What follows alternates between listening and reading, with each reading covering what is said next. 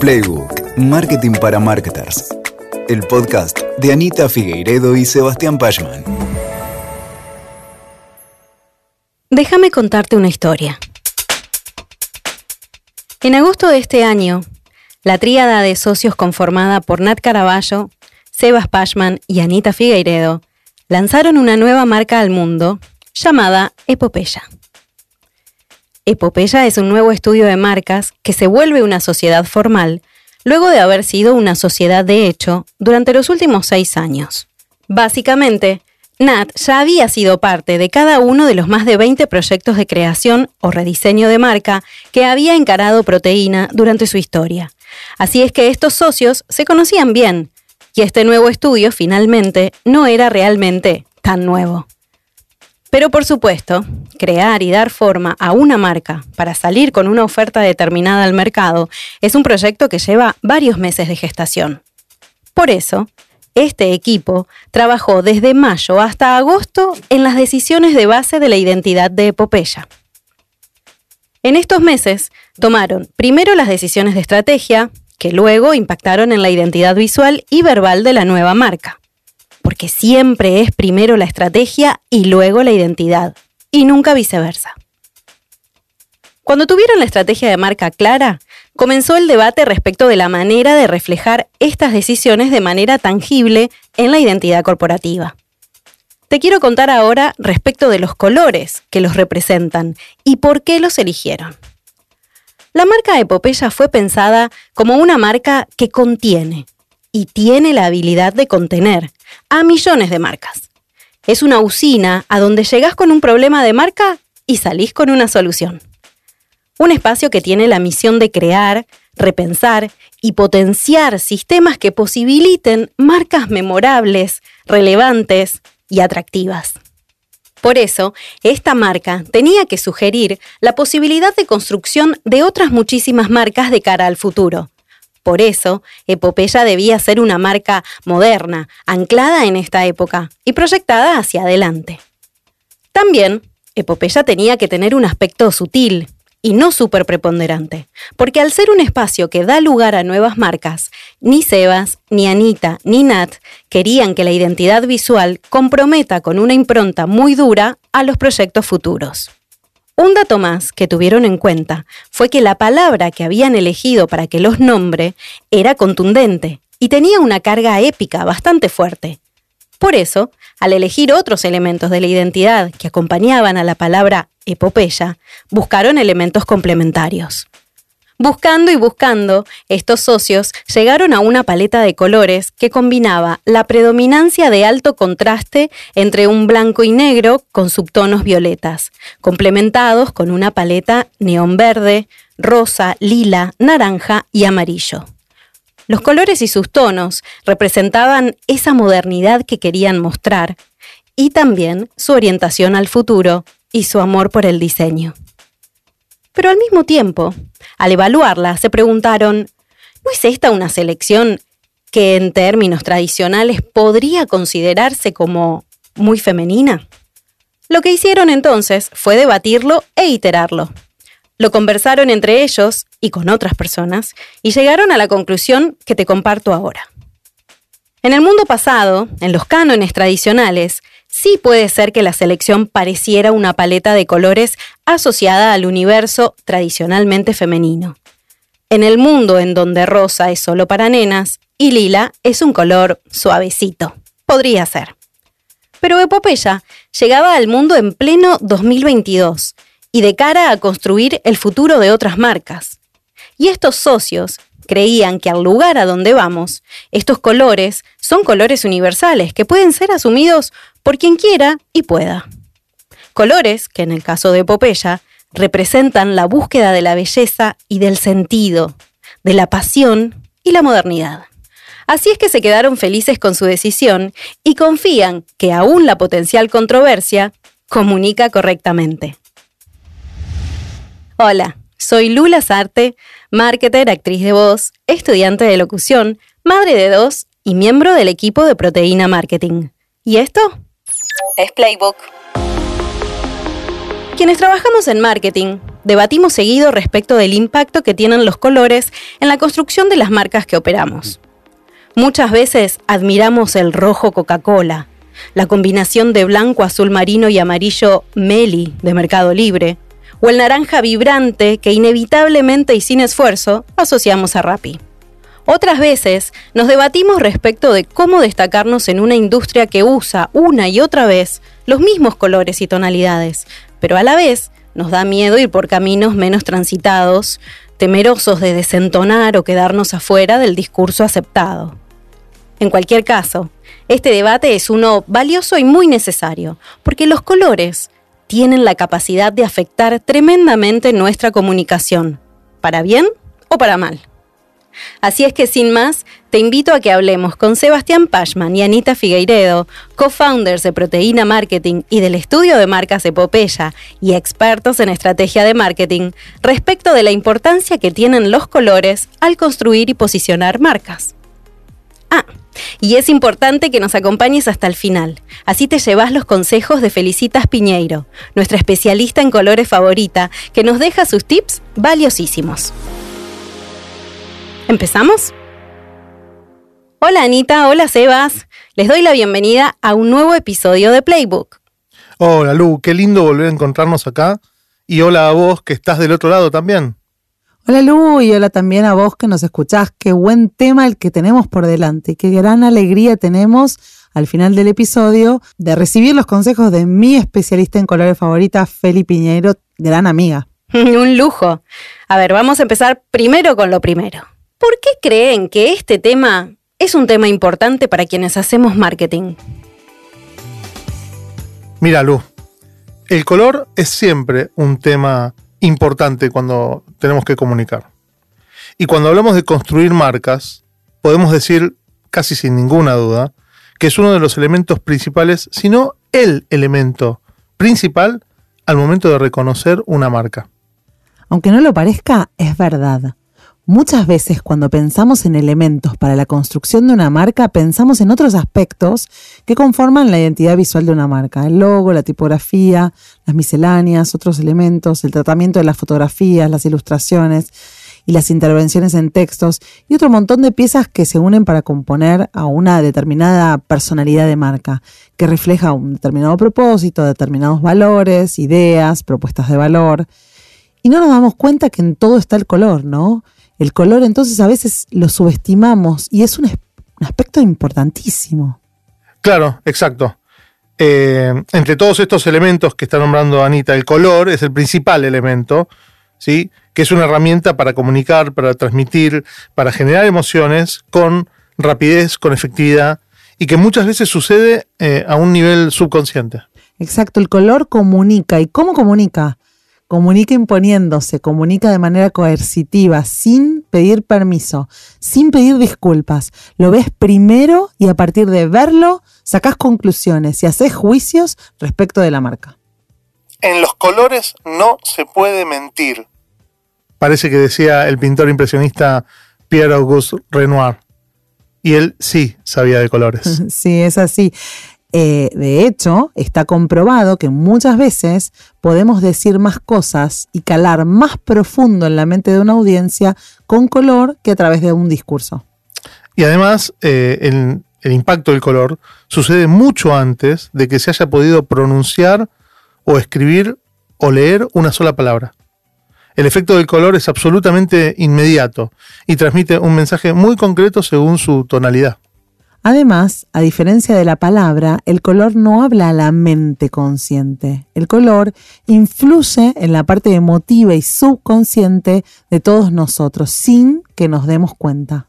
En el ámbito de la comunicación, el color puede considerarse uno de los aspectos de los que se denomina lenguaje no verbal, que se compone de otros muchos elementos, y hoy analizamos qué comunicamos con el color de vestuario que elegimos y si esa elección apoya nuestro mensaje o lo contradice, por ejemplo.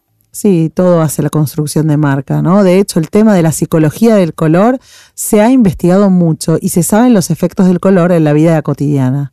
El color tiene un impacto psicológico en la persona que lo ve. El color afecta nuestro estado de ánimo, los niveles de energía que tenemos e influye sobre nuestra sensación general de bienestar. De hecho, el color de un ambiente nos hace sentir mejor o peor. Diferentes colores envían señales particulares, algunas simples y otras más complejas. Exacto. El color ha sido profundamente estudiado a lo largo de los años y su influencia se conoce muy bien en el marketing, en la publicidad, el diseño y en el arte. Kandinsky dijo, El color es el medio para ejercer influencia directa sobre el alma. ¿Qué tal? Sin embargo, sí. Está bueno. Está bueno, ¿no? Sí. Bien Kandinsky. Me dejó quedé. sin palabras. A ver, ok, es tan importante, pero sin embargo, su elección, la de los colores, no se cuida tanto como se debería muchas veces dentro de la comunicación y el marketing. ¿O estoy equivocada? No, tenés razón. Habría que tener en cuenta siempre, ¿no? El tema del color. Y como dice justamente Feli, eh, de nuevo escuchen hasta el final que va a estar ella, la verdadera cuestión no está necesariamente en elegir los colores correctos, sino las tonalidades correctas, es decir, los tonos correctos. Porque en sí, todos los colores tienen rasgos positivos o negativos, lo que llamamos el lado B del color. Tal cual, tal cual, ese es el, el lado B. Por eso hay que aprender a utilizarlos en función de la reacción que estamos buscando en las personas con las que vamos a estar tratando. Bueno, y ahora nos vamos a meter de lleno en esto y quiero que hablemos un poco de cada color y, el, y su potencial significado. ¿Me acompañan? Vamos. A ver, ¿qué me dicen del azul y las marcas? Ah, me encanta. Buenísimo empezar por acá. Eh, el azul, tan utilizado un montón, se usa un montón en varias tonalidades, un millón de tonalidades diferentes, y se usa muchísimo en una industria en particular, la banca y los seguros. Generalmente aporta eh, nociones de credibilidad a nuestro discurso. Y también se usa en tecnología. Las marcas tienden a usar el azul porque es un color confiable. Es una opción que parece segura, ya que representa la confianza, la estabilidad y la inteligencia.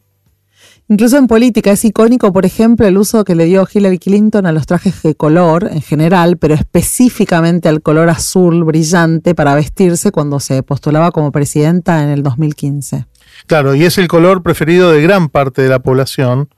¿eh? Es el color del cielo y del agua. Claro, por eso en sus tonalidades claras sugiere frescura, transparencia, salud, limpieza, entendimiento, suavidad, serenidad. Los azules oscuros, por otro lado, inspiran estabilidad, profundidad, conciencia, madurez, buen juicio, inteligencia, reflexión, lógica, confianza, lealtad, honradez, autoridad y respeto. Impresionante las características y las cualidades positivas de este color, ¿no? Sí. Eh, es, es, eh, Por eso lo eligen tanto, ¿no? exacto, en las exacto. marcas, es, Sí, es sí, sí, muy sí, elegido. Y- Diría, si, si- si tenemos que inventariar todas las marcas, las marcas con azul, casi seguro, bueno, por esto de ser el color preferido de muchas personas, seguramente es eh, la mayoría de las marcas. sí, ¿no? sí, sinónimo de confianza, ¿no? De claro. confiabilidad. Y es lo que tenemos que construir cuando construimos una marca, con lo cual es casi lógico que, que nos inclinemos para, para ahí. Bueno, en general, en casi todas las tonalidades, el azul produce un efecto relajante en, en las personas que lo perciben, eh, porque está ligado a, a la tranquilidad, a la calma y al infinito, ¿eh? el cielo azul, el espacio. Por eso, este color es una muy buena elección si nos tenemos que enfrentar a situaciones en las que el estado de ánimo de nuestros interlocutores está o puede estar alterado, o si su opinión puede ser contraria a la nuestra. El azul nos va a ayudar ahí, aportando solidez, aportando credibilidad a lo que digamos y va a minimizar las posibilidades del enfrentamiento. No, no es lo mismo ir con, con un discurso conciliador en azul que en otro color.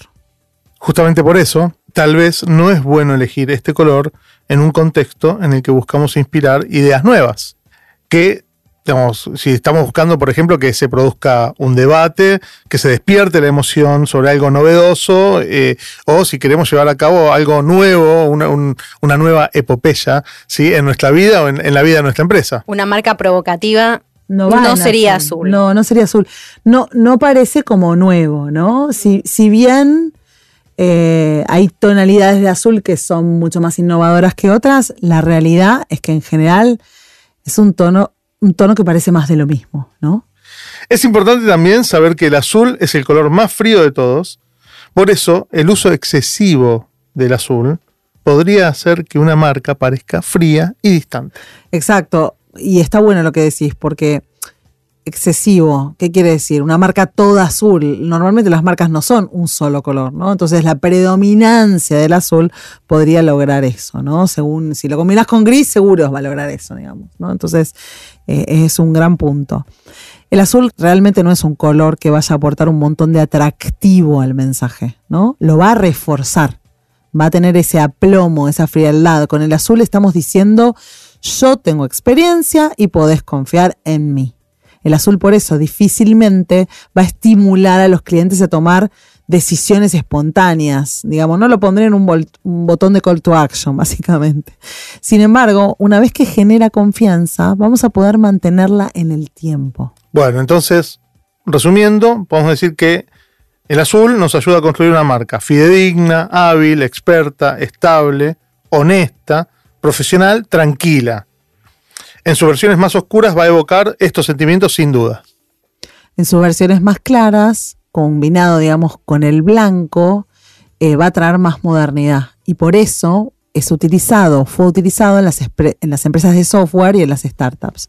Una tendencia de los últimos 15 años es la combinación justamente de azul claro, o sea, celeste, y blanco para las marcas más techis. Además, el azul es un color súper versátil que queda muy bien con un montón de otros colores.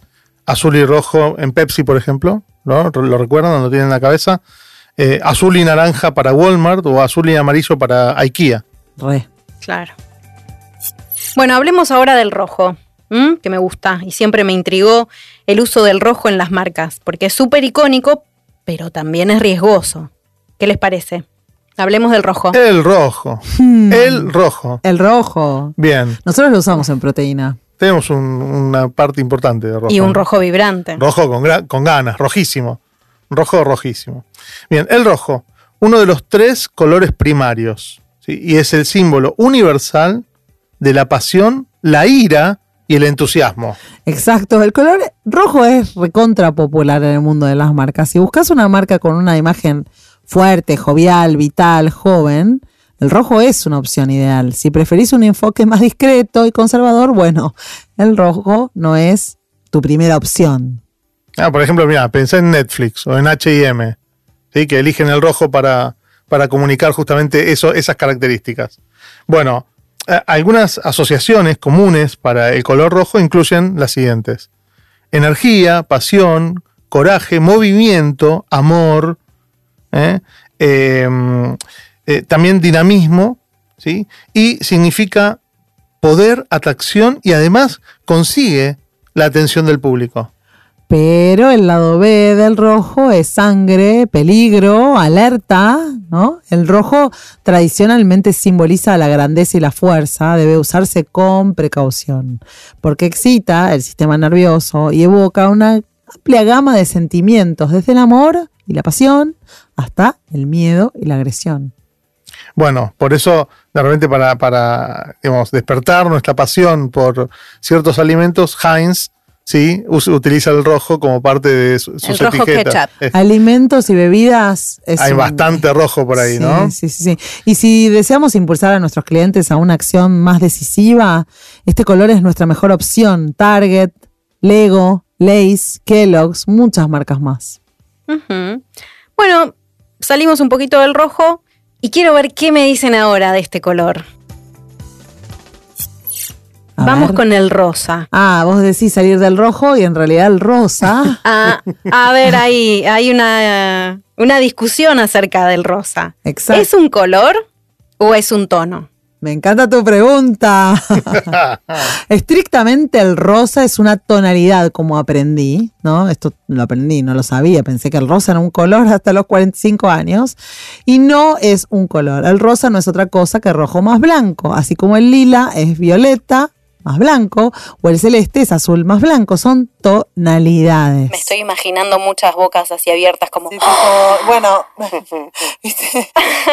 no está en el círculo El rosa no es un color. el celeste tampoco. Ay, me estás jodiendo. No. Eh, por eso técnicamente hablando no podríamos llamarlo un color, pero escuchen esto, que es buenísimo. En temas de psicología de color, se le da estatus de color, porque tiene tanto significado, ¿eh? y contiene tanto, así que dale, hablemos del rosa. Ay, dale.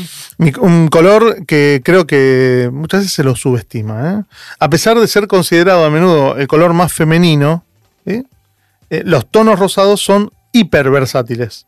Al ser un tono rojo más claro, hay las marcas que usan el, el color rosa pueden mantener una sensación de energía y alegría mezclada con una sensación también de serenidad que resulta reconfortante. De hecho, el rosa tiene que usarse conscientemente porque puede crear universos muy distintos. A veces, por ejemplo, asociados al sexo, a la sexualidad, pero también puede irradiar una luz favorable que nos calme. O sea, las posibilidades son desde calma hasta sexo. O sea, no. Y, y esto de lo que decías vos, Evas, de nos recuerda históricamente al universo de lo femenino, por eso también es un color tan mal abusado por marcas que tienen a las mujeres como target. Bien, y por eso también como los colores terminan siendo una construcción cultural, ¿sí? Eh, podemos empezar a vincularnos con emociones. Y en el caso del rosa, algunas emociones comunes que se asocian a este color incluyen, como ya dijimos, la pasión, la suavidad, la amabilidad, la calma, la calidez. ¿Sí? También es un color que se asocia con otras cuestiones como por ejemplo la intuición, lo vivaz, ¿no? la vivacidad, eh, y por supuesto con el amor, con el romance. Como pasa con todos los colores, estas asociaciones, como decía Sebas, cambian mucho en las distintas culturas. En Occidente, el rosa se considera femenino, romántico, suave. En Corea del Sur, el rosa simboliza la confianza. Y en Japón, el rosa denota la primavera, la juventud, la buena salud. cada vez más las marcas eligen el rosa como un color que se va del universo de lo femenino estrictamente eh, y que aterriza en otros territorios. ¿no? Eh, por ejemplo, Lemonade, eh, la compañía norteamericana de seguros, eligió un rosa bien vibrante para su logo con el fin de tomar un tema que resulta Un para algunos más aburrido, o podemos decirle aburrido o, o digamos mm, estructurado, ¿sí? Y al incluir el rosa lo hace mucho más divertido. Más accesible, más sí, ameno. Lo saca un poco de ese territorio de sobriedad. Muchas fintechs e insurtechs en todo el mundo adoptaron el rosa. Es, es que es un. Es, justamente por eso yo decía que a veces es un color. Estoy como- pensando en Klarma, la fintech también australiana, que, que usa el rosa. Bueno, vos fíjate que ahí eh, es un tema de subestimación. Yo creo que, eh, de hecho, creo que habitualmente subestimamos a los colores que no son, eh, digamos, como Los clásicos los de la clásicos, industria. claro. Incluso si vemos cómo usa el rosa la marca Lyft, la empresa de car sharing, que es competidora de Uber, que usa un logo de color también rosa, súper brillante, lo usa a propósito. Es para adoptar un tono súper mucho más amigable y armónico que su principal contrincante, digamos. Ojo igualmente, porque el lado B del Siempre rosa el lado B. Llegamos Siempre. al lado B. El lado oscuro. puede resultar débil, ¿no? Eh, hay rosas y rosas, es una tonalidad súper versátil, pero algunas varia- variantes son como nada, ¿no? Y otras son muy poderosas y pueden ayudar a las marcas a que realmente se destaquen.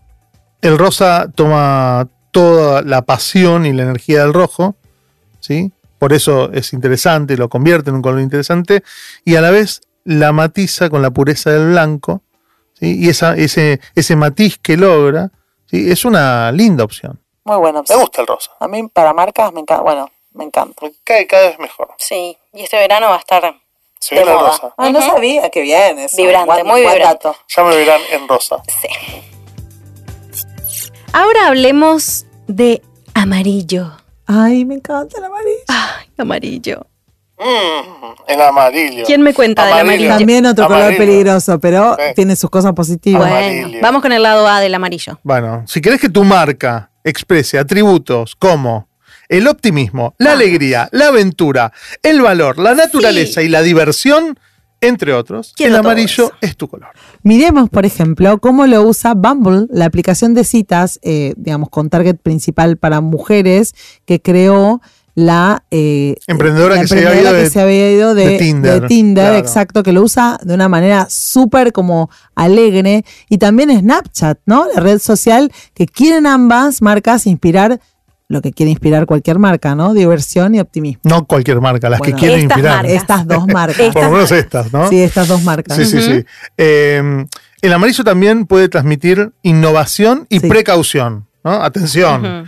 Lo que hace que sea un color perfecto para la marca CAT. Sí, Caterpillar. ¿Eh? Claro. Caterpillar.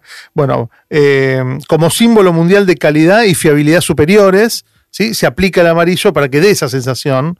Eh, ese icono, icono que tiene Caterpillar, que es el triángulo amarillo, ha llegado a simbolizar el trabajo duro y eh, el éxito en los proyectos. De hecho, está muy vinculado con la señalética Con urbana. la vialidad. Claro. Claro, exacto. De hecho, en combinación con el negro, ¿no? Entonces ahí, cuando vos combinas amarillo con negro, absolutamente te vas a vialidad. indiscutiblemente te vas a, los, a eh, esto de atención. eh, No te pasa atención. desapercibido. Claro, no, no. Es muy, es muy, eh, llega muy rápido el amarillo, ¿no? Es muy interesante. Sí, pero también se utiliza en, en marcas que son, digamos, muy. Eh, que, que quieren inspirar justamente esto de la alegría, la diversión. Por ejemplo, la- la- la- los arcos dorados, ¿eh? la M de McDonald's. La M de McDonald's. Claro. Exacto, exacto. Y el amarillo National Geographic. También, tenés razón. Aventura. Aventura. Totalmente, Aventura. totalmente. El amarillo, ¿por qué? Porque es un color cálido, es un color simpático.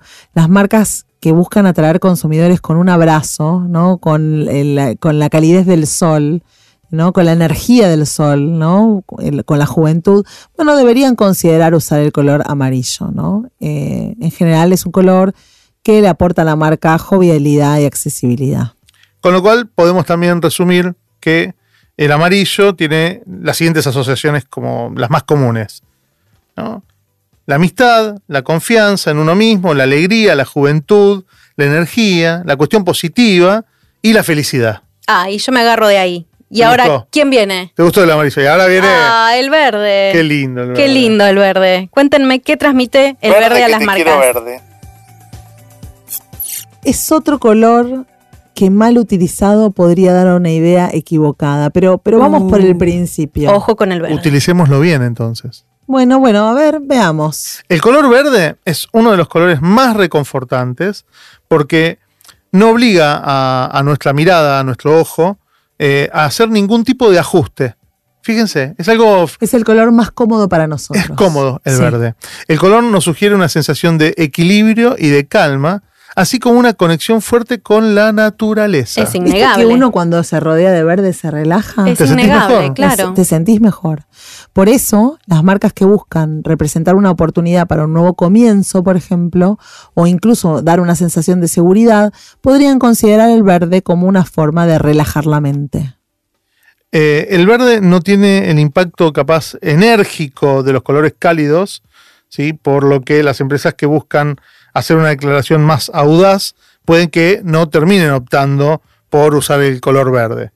De hecho, el verde combina frescura, naturaleza, deporte, un estilo de vida saludable, podría comunicar tanto la serenidad como la toma activa de decisiones.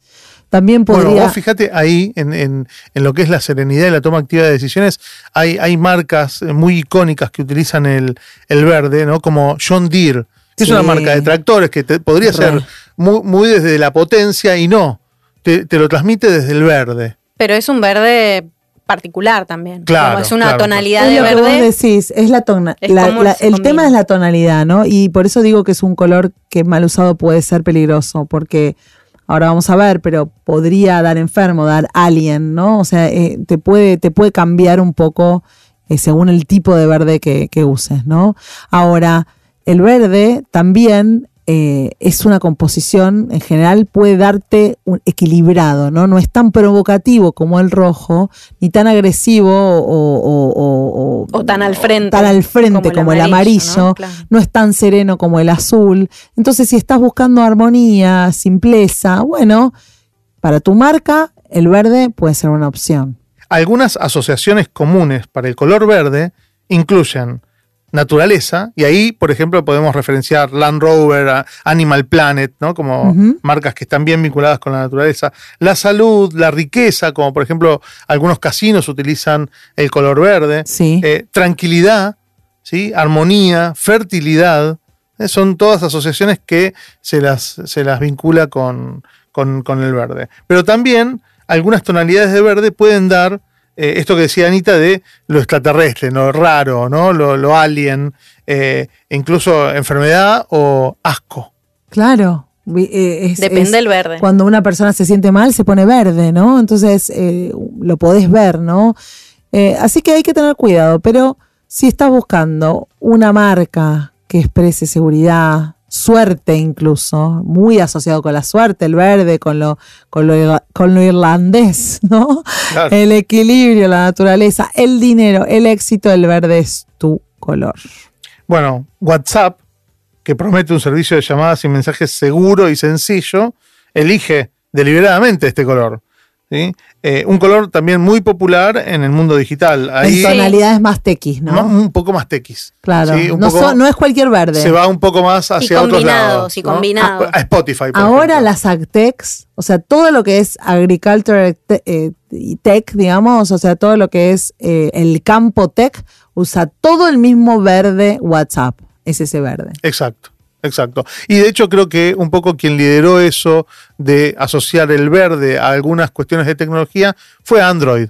Cuando sale Android con ese verde, ¿eh? empieza a liderar un También poco. También lo usa Xbox, Spotify, ¿no? No son las mismas tonalidades exactas, pero sí se usa. Más clásicamente, el uso que hace Subway ahí es el verde que intenta asociar características de verduras, de frescura, de sanidad, de comida sana, de naturaleza, a pesar de que es una marca de fast food, ¿no? O sea, ahí el verde es un uso deliberado. De hecho, McDonald's también lo empezó a usar el verde. Sí, sí, sí. Y bueno, y ahí también tenemos amarillo y tenemos verdes en Whole Foods y en y en Starbucks. Ah, sí, sí, sí, sí. Claro. Sí, sí, sí.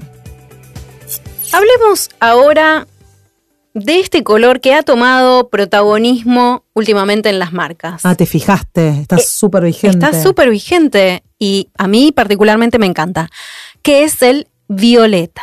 ¿Cómo no te va a gustar a vos el violeta si es perfecto para It's vos? my color. It's your color. y es, el de, es de la hija, quiero avisar acá que es el color de Josefina desde que nació, la hija de Seba. Es el violeta, nada, forma parte de la familia ya. Sí, sí. Eh, es nuestra pared del, del living. Nuestra pared del living es violeta, totalmente.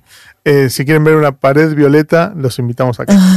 Eh, a ver, el violeta, ¿no? Para marcas que buscan transmitir un aire de sofisticación, de realeza. ¿sí? Ahí aparecen el púrpura, el violeta, son la mejor opción para, para ese tipo de, de sentidos. También es una gran opción para aquellas marcas que buscan mostrar rasgos de creatividad. El color violeta es realmente una de las opciones más populares de las, del último tiempo y también se usa muchísimo para las marcas de cosmética o de lujo, artículos de lujo, ¿no? Las marcas que buscan un atractivo más amplio, un uso más cotidiano, ahí no necesitan usar el violeta, ¿no? El violeta profundo es como ocasión especial. Eso es lo que grita el violeta profundo. Tal cual, Anita. Algunas asociaciones comunes al violeta incluyen la espiritualidad, el lujo, lo auténtico, la veracidad, la calidad, la introspección. ¿Y sabes eh, a, qué me hace acordar esto de la veracidad y la autenticidad? ¿Vieron las tarjetas, las Hallmark? Claro. Claro. Que es un mensaje que vos le envías al otro y que están muy pensadas. Bueno, el logo de Hallmark es violeta. Claro, claro. Y también todo lo que es magia y, salido como de lo, de lo cotidiano, ese mundo de Willy Wonka, ¿no? las golosinas. Las golosinas aparecen muchísimo Violeta. Violeta también es el color de la aristocracia. ¿eh? Y con esto saludamos a nuestra reina madre, ¿eh? que, se, que falleció. Se, acaba de ir. Eh, pero es el color de la realeza, de la espiritualidad, de la magia. Está asociada eh, con. Bueno, es Violeta, Violeta Obispo, ¿no? Claro, exacto. Hablando de la espiritualidad. Sí, sí, sí, sí, Está asociado con el poder, igual que el rojo también, ¿no? El rojo también tiene asociaciones con poder, pero el violeta es como más, es como, eh, bueno, es como, es como más presente. Al mismo tiempo, tiene connotaciones también, según la tonalidad, más serenas y más nobles. Y como el violeta pertenece a los colores fríos, como por ejemplo el azul, es un color que no estimula al sistema nervioso ni incita a, tomar acción. Este es el color más asociado al tema del éxito, a la sabiduría. Eh, ciertamente puede inspirar respeto hacia una marca. Es como ya llegué, ¿no? Sí. Es como ya estoy Sí, acá. sí, y, y- y me sale todo bien, digamos. Claro. Eh, eh, HBO Max tiene violeta eh, muy, muy predomi- predominante. Hay, mu- hay mucho, bueno, Instagram tiene tonalidades violetas. Hay mucho violeta últimamente. ¿Y el naranja? Hablemos del naranja. Ah, a mí me encanta. ¿Qué características Sabes que es uno trae de el mis colores naranja? favoritos, el naranja. Sí. Bueno, es un color que, como es obvio, está ubicado entre el rojo y el amarillo, ¿no? En el círculo cromático, porque es la mezcla entre los dos. Es un poco de rojo, un poco de amarillo. Y combina entonces las connotaciones psicológicas de estos dos colores. Lo interesante es que a pesar de que podría parecer que juntar dos colores energéticos, ¿sí? como el amarillo y el rojo, eh, o sea, entonces vos pensás, bueno, si pongo rojo y amarillo no va a traer nada nuevo a la mesa. ¿eh? Pero esto no es así, no pasa. Eh, ¿Por qué? Porque a pesar de la naturaleza ardiente, el naranja es más sutil y es más acogedor. ¿eh? Crea en general ambientes confortables, hogareños, Sí, es un primo, digamos, enérgico y jovial del amarillo, pero tiene una emoción también más atractiva que también está asociada al rojo, ¿no? Sí, por eso es ideal para eh, marcas que buscan provocar sentimientos de vitalidad, de felicidad, como las compañías de viajes, por ejemplo. Eh, su agresividad está atenuada por su característica de amabilidad. Resulta es un gran color para llamar a tomar una acción. Claro, te- no te grito, te animo, pero no te grito, eso te dice el naranja. bueno, ¿no? vos fíjate, digamos, la sonrisa de Amazon. ¿sí? Exacto. Ahí hay una cercanía, una cuestión hogareña, pero también te invita a la O acción. Fanta, Naranja y yo somos amigos. Claro. ¿no? O sea, el, el perfume Happy de Clinique es naranja. Bueno, la mancha de, Nicke- de Nickelodeon, Sí. ¿no? Que es Eh, como pura llama la diversión. acción. Diversión, Harley Davidson. Diversión sí, en casa, Sí, ¿no? sí, sí, Sí, sí, sí, sí. 100%. Eh, algunas asociaciones que son comunes cuando uno piensa en el color naranja serían energía, emoción, prosperidad también, calidez, alegría, cambio. Cuando pensamos en naranja, también pensamos en amistad, diversión, entusiasmo, creatividad, calidez, comodidad. Entonces, si estás buscando para tu marca un color que exprese emoción, éxito, creatividad y determinación, el naranja es tu color. Como dato curioso, el naranja puede provocar efectos físicos como un mayor apetito. Eso lo sabe Vargas. Es el naranja naranja. Lo saben ¿no? perfecto. Eh, este atributo convierte al naranja en una excelente opción para marcas de alimentos, como bien dijo Anita, Burger King o Fanta o, u otras eh, que están asociadas a, a justamente este, este mundo de alimentos y Ay, bebidas. me dieron hambre ahora. Ay, lo siento. sí, yo también quería. Por favor, marche una Gooper. El naranja entonces también se usa para productos relacionados con la energía, por eso las vitaminas y el deporte lo, usa, lo usan mucho como recurso. Redoxón, gente, ¿no? Total, total. Bien, ¿nos Bueno. vamos quedando sin colores? No, chicos. Son millones. No sé, Lu, ¿estás Son un montón, ¿Estás son un montón. Ten- hay- son muchas cosas para tener en cuenta. Bueno, hablemos ahora del marrón. ¿Qué buscan las marcas que lo usan? Bueno, si querés que tu marca exprese atributos que tienen que ver con la fiabilidad, la confianza, la amistad, la accesibilidad, el color marrón es un color bastante ideal. Se lo asocia con la madera, con los granos de café, es un color con peso propio, pero no es un color duro. Claro, como decía Sebas, el marrón también puede transmitir un sentido de seguridad. Y eso lo convierte en un color perfecto, por ejemplo, para el logo de, UPS, ¿no? Eh, su icono marrón se fue convirtiendo en un símbolo de seguridad y de confianza y es reconocido a nivel mundial. Y muchas empresas de seguridad Sí, lo usan. Muchas, muchas. Los tonos marrones profundos inspiran una sensación de seriedad sin los matices más fuertes del negro. Claro. Entonces sigue siendo más suave y su conexión con los tonos naturales terminan convirtiendo al marrón en una opción más sólida. Eh, su conexión con la naturaleza también nos ofrece algunos sentimientos eh, fuertes, pero a la vez cálidos. Las asociaciones comunes para el color marrón incluyen naturaleza, fiabilidad, seriedad, seguridad y amistad. Y ahora hablemos de este color que es un básico en cualquier guardarropas. ¿Qué me dicen del negro? Mm. Ah, para, para, para, para. Yo tengo que hacer una pregunta. A ver. Para- Primero, el color negro, si es que fuera un color, ahí te lo dejo, Otra ficha. es mi favorito. Naranja y negro, mis dos colores. El negro técnicamente no es un color. No, no, no. Es, es considerado a menudo justamente como la ausencia de los colores, ¿no? Cuando vos no tenés luz, eh, se ve negro, ¿no? Es negro.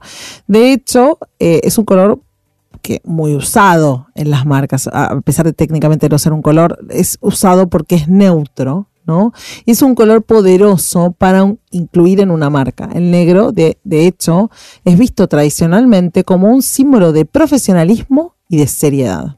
Y sin embargo, también se puede usar para provocar sentimientos de elegancia, de sustancia y de poder. Las marcas que, eligen el color negro o al negro, eh, lo que están buscando es hacer una declaración poderosa ¿eh? y transmitir un sentido de autoridad, de respeto. ¿eh? y algunas asociaciones comunes que tenemos con el color negro pueden incluir la potencia, la fuerza, la inteligencia, el glamour, el lujo y la modernidad. De hecho, perdón, pero casi no hay marcas de lujo que no usen eh, un logo 100% negro. O sea, casi no hay. Bueno, pe- pensá en, en lo- Chanel. en los grados, en la jerarquía más alta de las tarjetas de crédito. Sí, o- black. Black. Sí, ¿eh? sí, sí, Claro. sí. Eh, Sí. un objeto negro siempre se va a percibir como de más calidad que cualquier otro color, aún siendo el mismo modelo o teniendo las mismas características. No es por nada que a mí me gustan los autos negros. Se ven como mejor, ¿no? O sea, como Una más cosa de solidez. Sí, sí, sí, sí. En el último tiempo, las marcas más modernas y tecnológicas igualmente están huyendo un poquito del negro, porque están intentando mostrar más flexibilidad y más cambio y más versatilidad, y eso las aleja tanto un poquito del statement del negro más puro.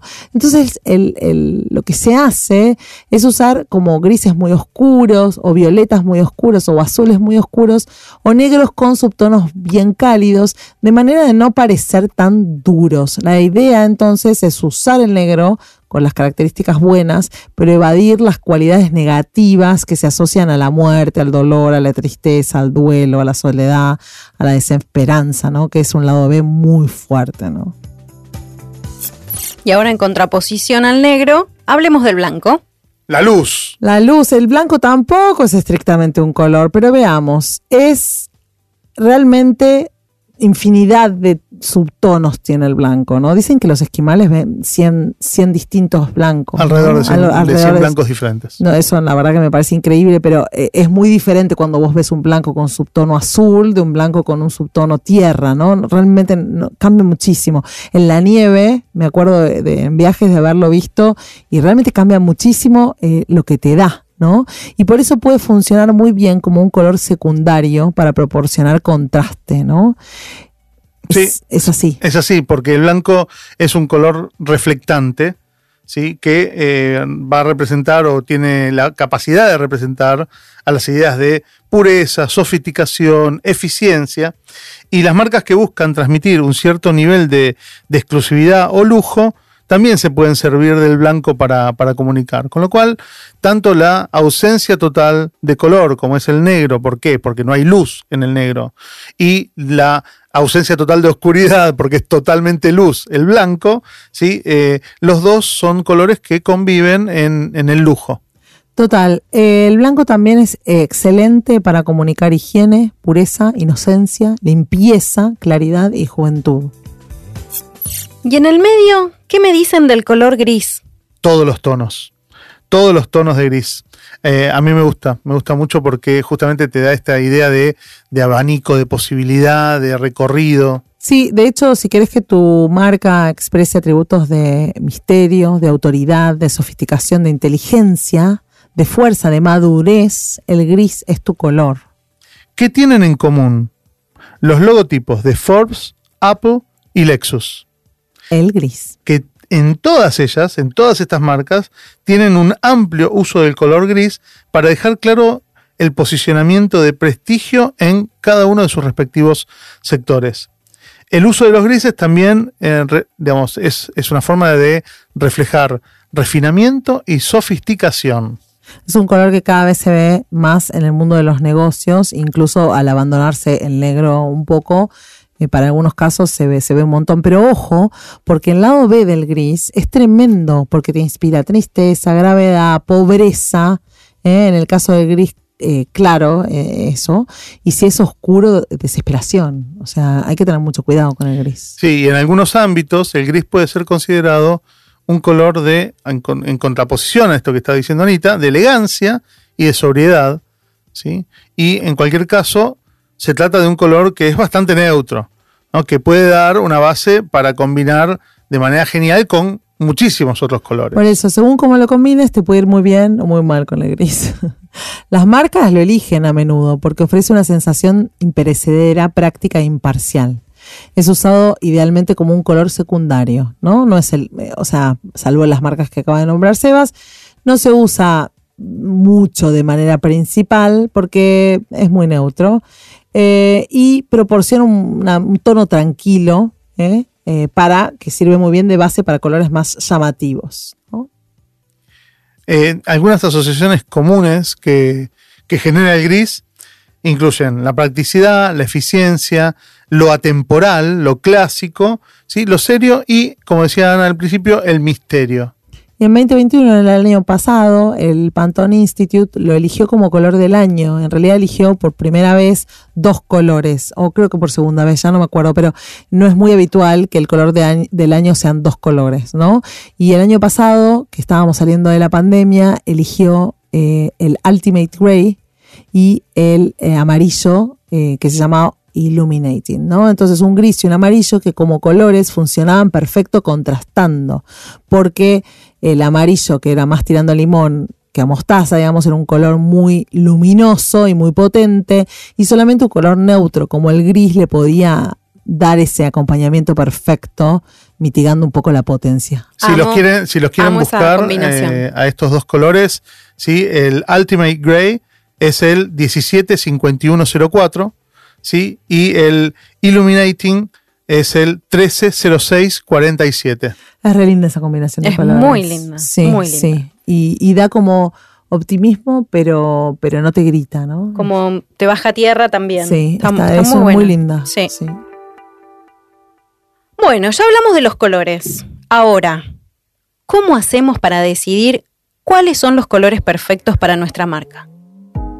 Bueno, si hablamos de eh, elegir colores para, para que, representen o que estén incorporados a nuestra identidad visual, es importante que esta elección se haga con un propósito, con una intención clara. Eh, a ver, vamos a ver. Antes de elegir los colores, lo primero que tenemos que tener es súper claridad con respecto a cuál es la identidad que queremos manifestarle al mundo.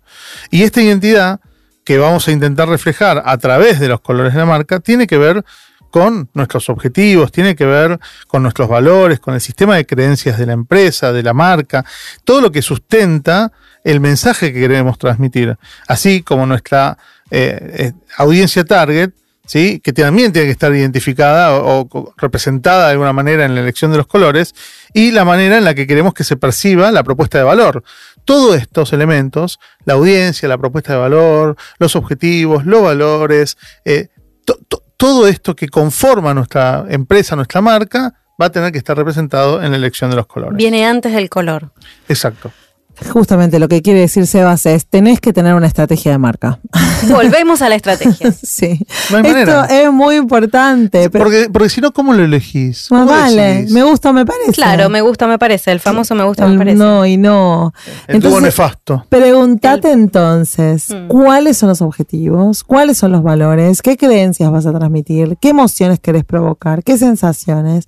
¿Qué personalidad? Todas estas respuestas te orientan a la decisión. De hecho, decantás en una paleta de colores realmente. Recién hablamos de lo que cada color aporta de manera individual a una marca. pero el punto principal, por todo lo que estuvimos hablando, me parece que es entender cómo se combinan estos colores. ¿No es cierto? Claro que sí, ese es el verdadero arte, elegir la combinación de tonalidades correctas. Y no nos da el episodio para abordar este tema, solo déjenme decir que es como la madriguera del conejo de Alicia, te metes a entender de colores y no podés parar. Para empezar, hay que comprender las clasificaciones de colores. La primera clasificación que aprendemos todos es primarios y secundarios, ¿no es cierto? Total. Entonces, por ejemplo, tenemos los colores primarios, azul, amarillo, rojo, o también decimos que son cian, magenta y amarillo si hablamos de pigmentos. Y estos son los colores puros, los colores que no se pueden obtener mediante ninguna mezcla. La mayoría de todos los otros colores se obtienen mediante ellos. Sí, y también tenemos otras clasificaciones, ¿no? La clasificación entre colores cálidos y fríos. Eh, los colores cálidos que son típicos eh, son el rojo, el naranja, el amarillo, que nos recuerdan al sol, al fuego, al calor, y tienen capacidad de aportar esa fuerza, esa calidez y esa personalidad, ¿sí? que terminan transmitiéndola a cualquier marca. Estos son colores que, en términos generales, hablan rápido y fuerte. Sí, totalmente. Por el otro lado están los fríos, ¿sí? están los colores fríos, eh, y los típicos son el verde, el azul y el violeta que nos van a recordar al agua, al cielo, ¿sí? y suelen provocar calma y relajación. También pueden ser un signo de frialdad, de distancia y de formalidad, según obviamente las tonalidades elegidas. Son colores que en términos generales van a hablar un poco más lento y más suave. Todo esto que explicó Sebas también puede variar según sean estos, estos colores cálidos y fríos, sean también colores claros o colores oscuros, colores vibrantes o colores apagados. Los colores claros son todos aquellos que tienen blanco en su mezcla. El celeste, el verde menta, el lila, el rosa bebé, el perla, ¿no? Transmiten una sensación de descanso, de quietud, de inocencia, de relajación. Son colores que hablan mucho más bajo. Pueden hablar más o menos en un susurro, pero siempre con calma y despacio y de forma pausada. Los colores oscuros son los que transmiten eh, otra cosa totalmente diferente, porque tienen negro en su mezcla. Azul marino, cereza, berenjena, son tonos que transmiten seriedad, sofisticación, madurez, dramatismo. Son colores más serios. Hay una mayor densidad en estos colores y puede ser que la conversación sea más pesada, ¿no? Sí, se convierte un poco más lenta y pesada, ¿no? Bueno, pero eh, hablemos también de los vibrantes. ¿Sí? ¿Qué pasa con los vibrantes versus los apagados? Los colores vibrantes son todos aquellos que se acercan más a la versión pura del color. Son muy vistosos y atraen a nuestra mirada, nos llaman muchísimo la atención. Estos colores en general nos van a inspirar emoción, alegría, movimiento, acción, dinamismo, ¿sí? Eh, y siempre hablan más alto y también un poquito más agudo.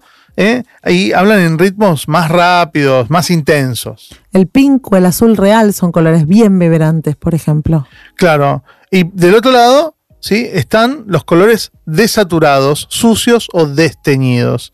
Estos tienen eh, en la mezcla al gris.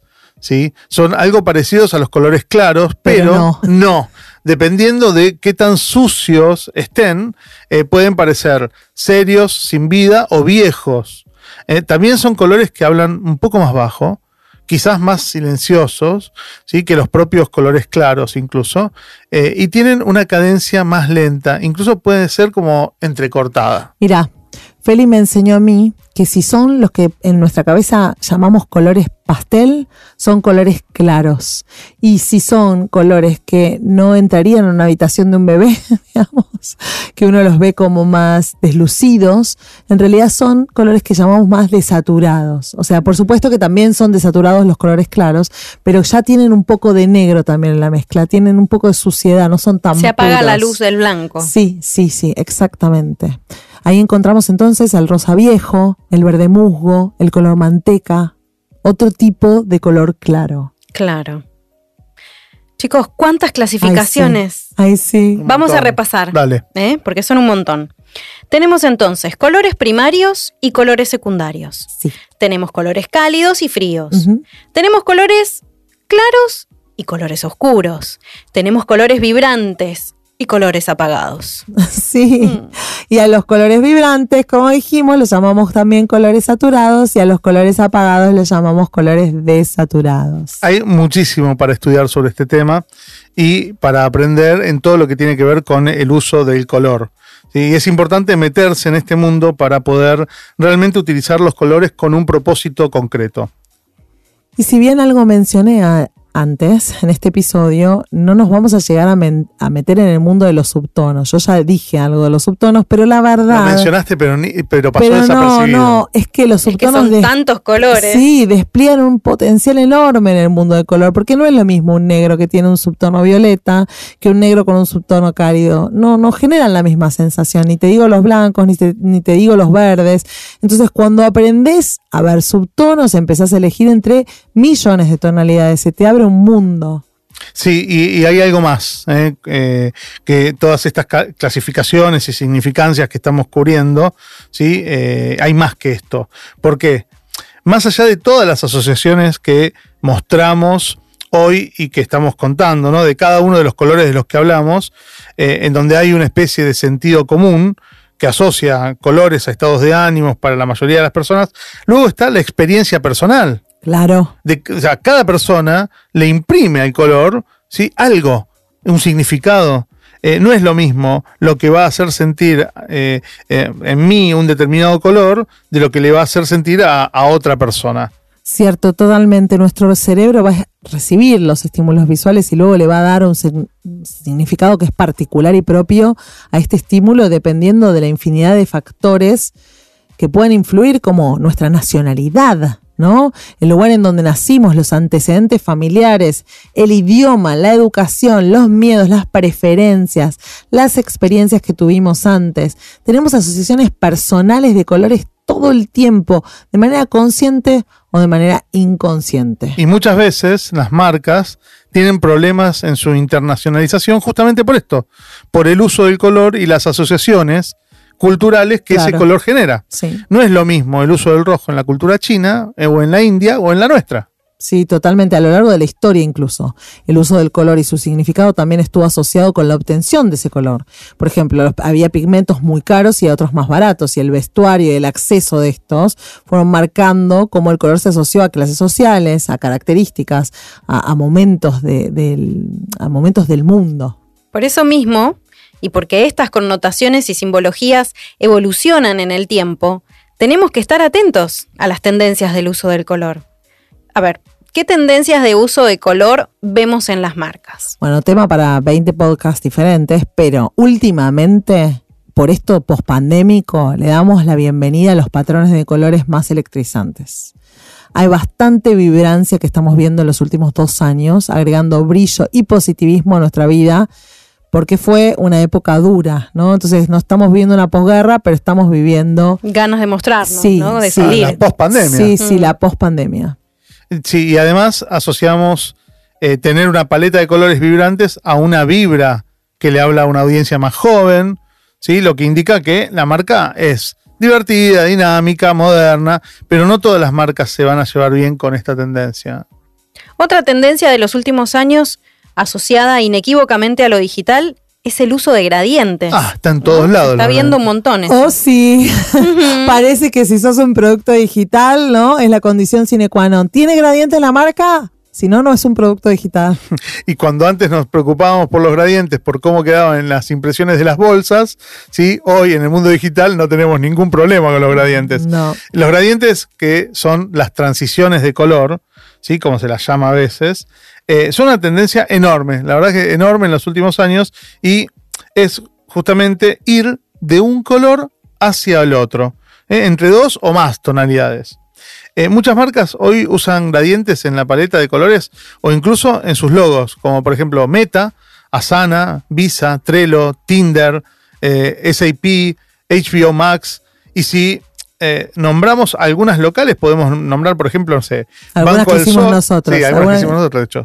Eh, Banco del Sol, Widergy, Eh, también, bueno, que no hicimos nosotros, está Avon eh, o General Motors o Instagram, pero ya van a venir a buscarnos. Podría seguir todo el todo el día. día, todo el día. total. Porque son muchas. Parece de nuevo, parece un requisito hoy de la digitalidad tener una marca con gradiente. Algunas son combinaciones esperadas, azul con púrpura o con rojo, naranja, ¿no? Que, van siguiendo un orden, o sea, las combinaciones esperadas son las que van siguiendo el orden del círculo cromático, ¿no? La que van de, de azul a púrpura, de rojo a naranja o amarillo, ¿no? Pero otras usan desvanecimientos o duotones totalmente menos sutiles, ¿no? Totalmente transiciones raras, pasando de un tono a otro totalmente diferentes. Si el degradado bueno, o el gradiente combina colores que están ordenados, por ejemplo, del rojo al naranja, como decía recién Anita, esta es una transición que, que vamos a llamar gradual, ¿sí? que es suave, que es progresiva. Si no, la transición será menos armónica y eh, va a llamar bastante más la atención. Es más dramática. Claro. Ay, qué desafío combinar colores. Hay 100%. Vamos a hacer un recap para terminar, ¿no? En una combinación de colores, la comunicación de un mensaje se produce por la conjunción de múltiples elementos que fuimos hablando hoy. La simbología del color. La influencia de la tonalidad, si son colores claros o oscuros, si son vibrantes o son apagados. La temperatura del color, cálidos o fríos. Y algo de lo que nos llegamos a hablar hoy, que es el tipo de contraste entre los colores que elegís. De hecho, es importante un tip que siempre dice Feli, que es no se puede elegir un color sin relacionarlo con otro color. Siempre el color lo tenemos que elegir en conjunto con otros. O sea, una paleta. Sí, sí, o sea, el color no se puede evaluar por sí mismo. Tenés que ver. Porque siempre va a estar conviviendo. Siempre con va a haber un colores. contexto de color. Entonces, eso es muy importante. ¿Te gusta este color? ¿Qué sé yo? ¿A dónde lo vas a poner? ¿Para qué? ¿Para qué? Bueno, por es eso, importante. justamente por todo esto, no podemos elegir combinaciones de colores para nuestra marca porque nos parecen lindas. Dios mío. Sí, sino que, que se vuelve importante asesorarnos, por favor, con expertos y elegir las tonalidades correctas para nosotros de acuerdo, no a lo que te parece a vos, a lo que te gusta a vos, sino a la estrategia de tu marca, al contexto de la industria en la que te estás moviendo. El país. ¿sí? al país en donde estás, en donde vas a estar operando, a la estructura de la organización, al norte de la empresa, a la época que estás viviendo. Entonces, los colores son correctos o incorrectos dependiendo de un montón de cuestiones eh, y todo esto nos va a ayudar a comunicar de forma más efectiva si lo tenemos en cuenta. Espectacular. Me encantó. Este tema cubrió un montón hoy. Fue súper amplio. Eh, está buenísimo, la verdad. Color es un gran tema. Es súper valioso este episodio. Y además, qué divertido que es el mundo del color. ¿O no? Sí, yo, Re. yo le, un poco la envidio a nuestra invitada de hoy, eh, porque vive en el mundo del color.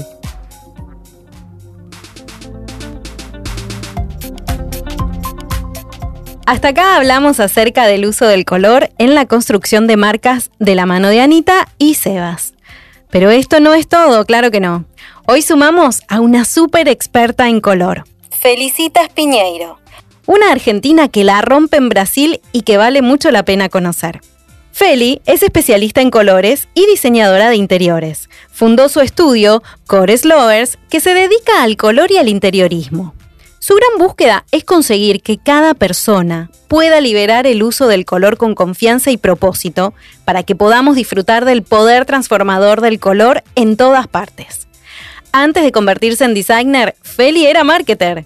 Hizo una carrera súper exitosa en Natura, con responsabilidades como gerente comercial y de marketing, y también tuvo un paso en las áreas de desarrollo de productos y planificación estratégica. Hablando desde San Pablo, le pedimos a Feli que nos dé sus mejores tips para el uso del color en la construcción de marcas. Hola Playbook, gracias Anita y Sebas por la invitación. Estoy muy feliz de poder compartir con ustedes y su audiencia de marketers cómo el color es importante para construir marcas fuertes. Cuando pensamos en la identidad de una marca, también vienen a la cabeza otros elementos muy importantes como logomarca, tono de voz y hasta narrativas, pero específicamente el color es entre todos ellos el principal elemento para transmitir y generar emociones en forma rápida, tanto que muchas veces se torna subconsciente. La importancia del color está en el hecho de que es una forma de lenguaje no verbal. Usar colores es una forma de transmitir un mensaje, es una forma de provocar algo que puede ser positivo y hasta negativo, pero siempre provocar algo. La razón por la cual los colores comunican emociones es porque aun cuando aparentemente vemos colores con los ojos, en realidad ellos captan estímulos visuales que viajan hasta el cerebro.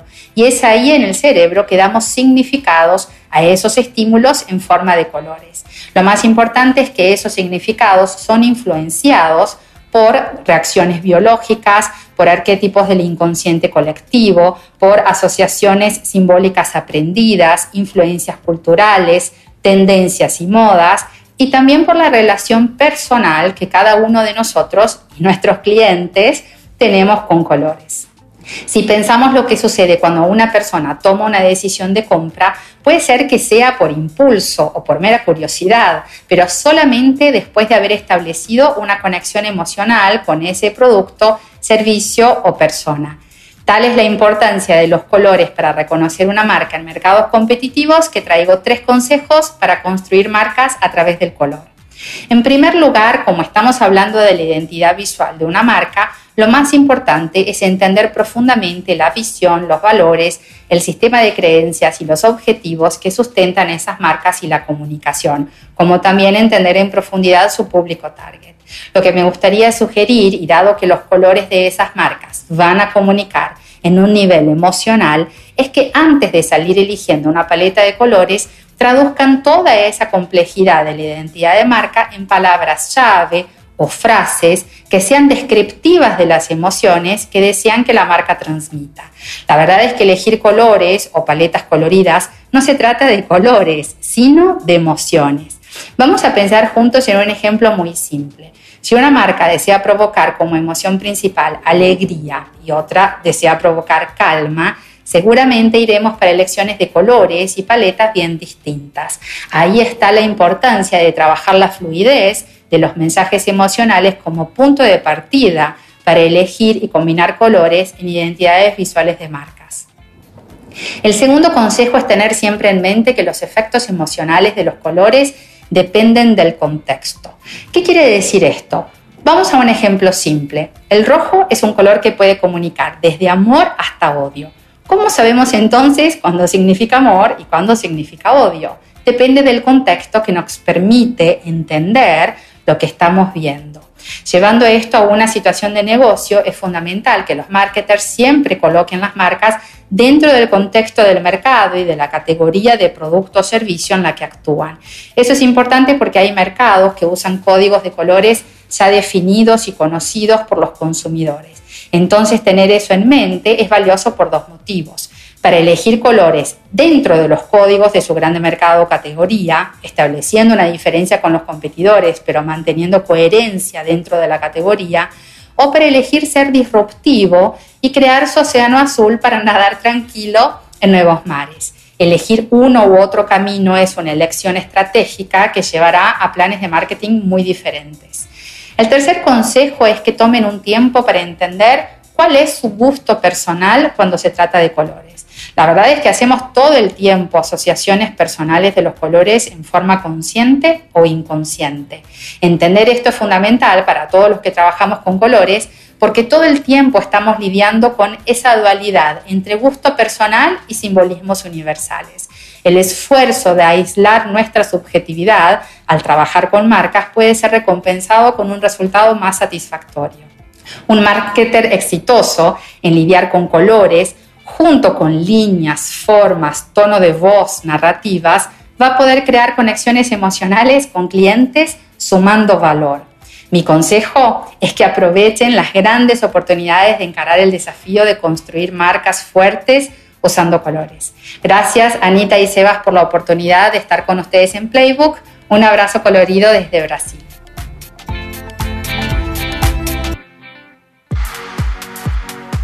Qué interesantes las palabras de Feli y qué alegría enorme poder sumarla a Playbook. Y a vos, que estás del otro lado, esperamos que este tema te haya sido relevante. A este trío le hace muy feliz que nos hayas acompañado hasta acá. Si te gustó Playbook, compartilo con otro u otra colega marketer. Para seguir escuchándonos, suscríbete en Spotify o en Apple Podcast. Así vas a estar al tanto de los próximos episodios. Y por favor, calificanos ahora mismo, que nos ayuda un montón. También, si querés, podés buscar la transcripción de este episodio en proteína.marketing barra playbook. Playbook es un podcast original de marketing estratégico pensado para marketers creado por Sebas Pashman y Anita Figueiredo con el propósito de contribuir al desarrollo de la disciplina. Gracias por sumarte y hasta dentro de 15 días. Escuchaste Playbook, Marketing para Marketers. WeToker. Sumamos las partes.